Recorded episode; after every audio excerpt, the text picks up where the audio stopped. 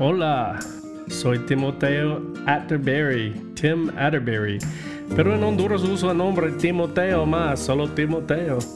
Bienvenido a mi podcast, se llama Redefinido en Cristo. Es su estrategia y conocimiento de, de identificación de fuente para ayudarlo a aceptar su identificación en Cristo. Ahora estoy en el Rosario, Comayagua, Honduras.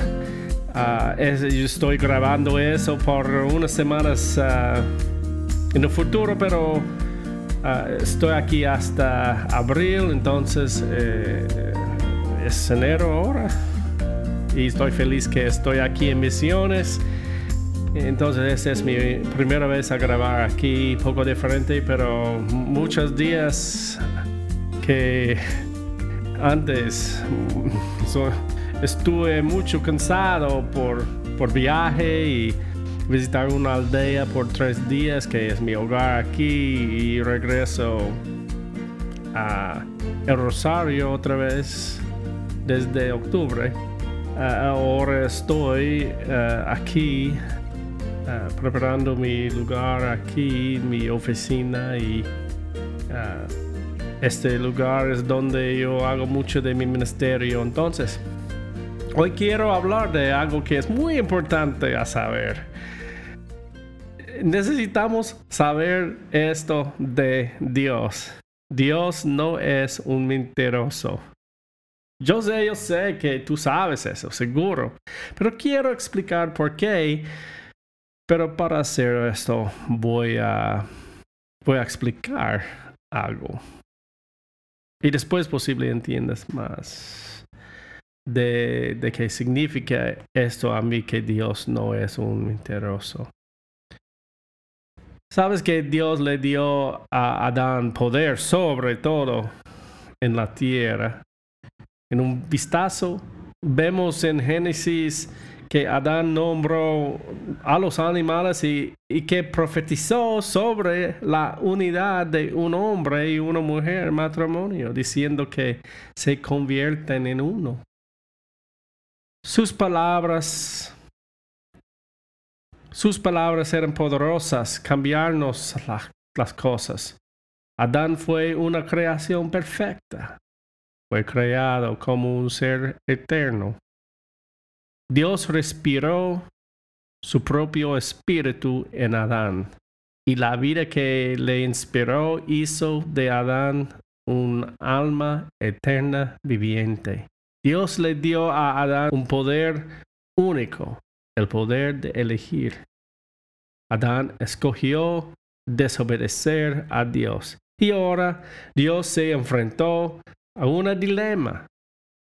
Recupera todo lo que le había dado a Adán por la fuerza o encuentra otra manera de mantener intacta su conducta amorosa para demostrar a la humanidad que todo lo que quería con él era una relación amorosa. Dios es amor. Así que probablemente no hubo dilema con Dios. Hizo lo único que Dios hace. Le encantaba. Pero tuvo que separar a Adán al pecado, a su presencia. Ustedes saben que Dios no puede participar en el pecado. El pecado es una falta, es algo que falta. El pecado es una mentira porque es una vida mentirosa. Nació del diablo. Primero Juan 3 dice que el diablo peca desde el principio y la Biblia dice es el Padre que los que no andan con Cristo. En el caso de hombre, el, amor obediente, fiel y confianza faltaba de Adán. Faltaba lealtad y esta desobediencia resultó en que Dios perdiera a Adán en la oscuridad. El pecado se desobedecer un mandamiento de Dios o una ley de Dios. Dios le había dado un mandamiento a Adán. No toques ni comes el fruto, pues eso es lo que dice Eva, del árbol del conocimiento del bien y del mal. Sin embargo, Adán desobedeció el resultado de una transgresión de la regla mandado o ley de Dios, cualquier decir, y resultó en pecado. Así que Dios sacó a Adán de su presencia. Tuvo que sacar a Adán del lugar que Dios había preparado para él. Este castigo fue el resultado de la desobediencia de Adán y fue necesario para separarlo de la vida eterna que está reservada para los vivos, no los muertos, los que viven en la luz, no por los que andan en la oscuridad. Por supuesto, como se dijo anteriormente en otro podcast, todos murieron en Adán. Su transgresión fue nuestra transgresión y todos estábamos sumidos en una realidad horrible. ¿Verdad? Es muy horrible este mundo. Ustedes saben ahora qué complicado. Adán no solo nos representó, todos estábamos en él de alguna manera espiritual, que es complicado a entender. Su pecado cambió el mundo para todos nosotros. Hasta ahora, el carne que va a morir un día es porque Adán pecó. Todos muramos en Adán, es decir, la raza humana. Entonces vino Jesús. Dios también protegió el árbol de la vida en el jardín de ser encontrado por cualquier ser humano de nuevo. No podíamos vivir eternamente hasta que se hizo un camino. La desobediencia de Adán nos puso a todos bajo el poder de la muerte. El árbol de la vida era un árbol espiritual que daría vida eterna. Y para que lo sepas, ese Jesús que vino como hijo de Dios, hijo de hombre a la tierra, fue la encarnación de ese árbol. Ahora es nuestro árbol de la vida. Fue el último Adán y luego todos morimos en él, algunas de nosotros con él. Nada podría ser más enojado que su propio hijo tomando todo lo que le dio y dándolo todo a una persona en rebelión. ¿Los castigarías? ¿Mostrarles que aún amas? ¿Ponerles límites? Dios lo hizo. Nos puso a todos en la prisión de la desobediencia. Romanos 11, versículo 32 dice que porque Dios ha encarcelado a todos en desobediencia, para que tenga misericordia de todos. Eligió este camino a través de Adán para ayudarnos a todos un día a entender la gracia, nuestra libertad del pecado. El problema aquí fue peor de lo que he expresado hasta ahora, porque Adán no solo había desobedecido a Dios, sino que decidió dejar que otra criatura manejara los asuntos en la tierra. Mira, Satanás era un ángel que creía que era mejor que Dios y fue expulsado del cielo y arrojado desde un lugar espiritual alto a dimensiones más bajas, lo que también incluiría el lugar natural llamado tierra. Ahora Satanás había encontrado una criatura creada por Dios a su propia imagen y había tratado de destruir a ese hombre y a la raza humana junto con él. Su influencia sobre las cosas en la tierra liberó al muerto y la enfermedad, el pecado también. La muerte comenzó a gobernar la tierra, dañando todo el universo que ha estado muriendo desde entonces Solo hay un escape. Jesucristo.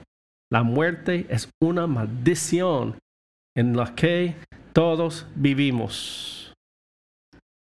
Para algunos de nosotros, los creyentes nacidos de nuevo, el muerto no tiene control y nuestro cuerpo físico simplemente dormirá.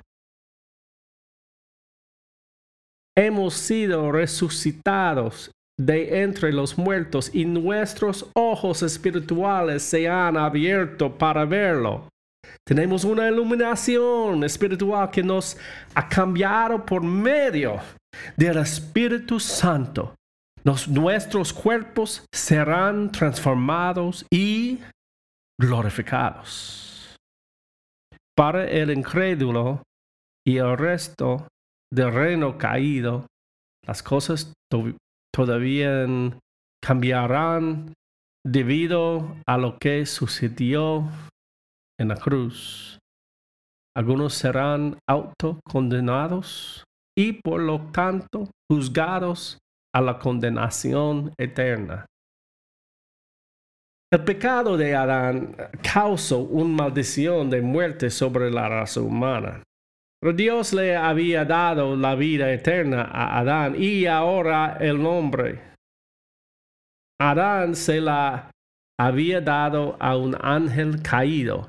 Imagínate lo devastador que sería todo esto si Dios no fuera todo saber.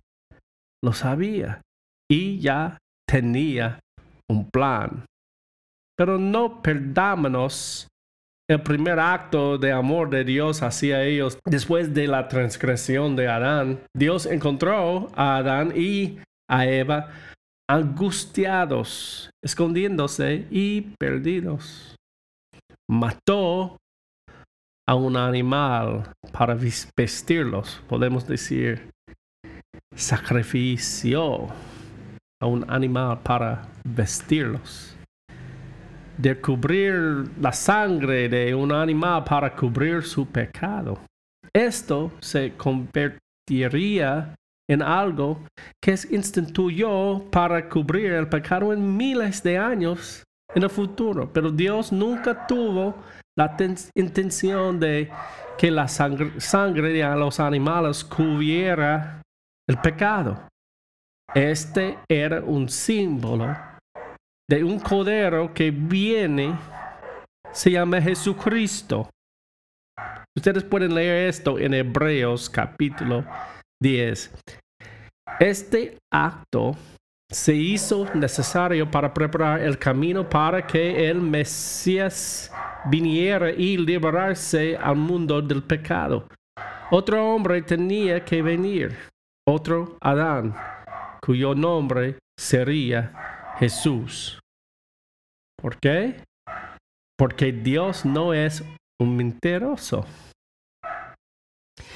Recuerden, el hombre tomó una naturaleza precaminosa bajo el gobierno de Satanás y la raza humana estaba en presión y en la desobediencia.